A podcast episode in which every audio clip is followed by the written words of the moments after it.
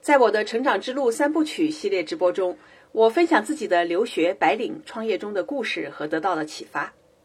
上一次直播呀，我分享了在微软工作的同时，发现自己颇有创业精神，喜欢去做从来没有做过的事儿。但是呢，我并没有马上裸辞去创业，而是开始为将来创业做准备。一方面，我通过业余的各种活动参与创业，让自己体验创业的感受。并积累相关的经验和技能。另一方面呢，我从多个角度啊来验证自己是真的喜欢创业，还是只是喜欢创业这个想法。因为我当时已经是在职场中啊，已经过了十几年了，所以呢，并不是说像刚刚开始工作的时候没有任何负担。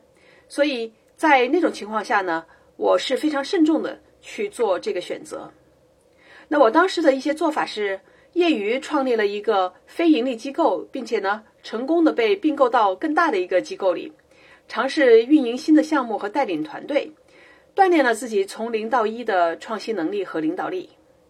后来，我又业余和两个科技男创立了一个小互联网公司，还尝试了 Startup Weekend Program，当了三天的 CEO，在大公司领着薪水啊，做好本职工作的同时，那这些尝试啊。帮助我有机会去锻炼自己，不断的实验、测试自己的想法，获取相关的经验。之后呢，我又全职进入微软内部的孵化器，参与多个项目的啊创业孵化，继续拿着高薪，不影响我们全家人的生活品质。呃，这样能够对得起家人嘛？这样呢，我同时呢又能让自己有机会去创业啊，追求自己的热情。所以啊，嗯，如果说把上一次我讲的。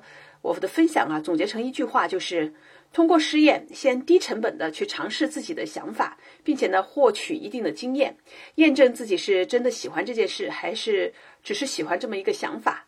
然后呢，再去慎重的做需要更高成本的决定。那对这个方法感兴趣的朋友啊，可以听听直播的回放，是保存在喜马拉雅上我的一个专辑里了，叫做 Michelle 幸福中心成长课堂。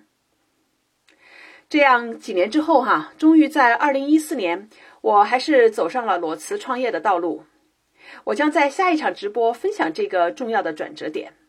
时间是三月二十八日周日，北京时间早上十点。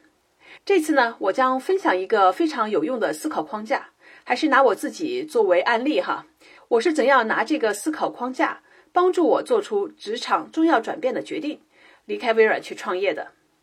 那这个思考框架呀，我在这些年辅导高管和职场精英时，我经常会用到，能够帮助他们从多种选择中考虑清楚，不再纠结，做出有意识的决定，而不是稀里糊涂的或者一时冲动的做个选择啊。我相信咱们的听众朋友们也能够得到启发。那我也希望听友们这次能够带着自己的问题来到我的直播间，我们一起来探讨你的情况。三月二十八日，星期天，北京时间早上十点，我在喜马拉雅直播间里等你。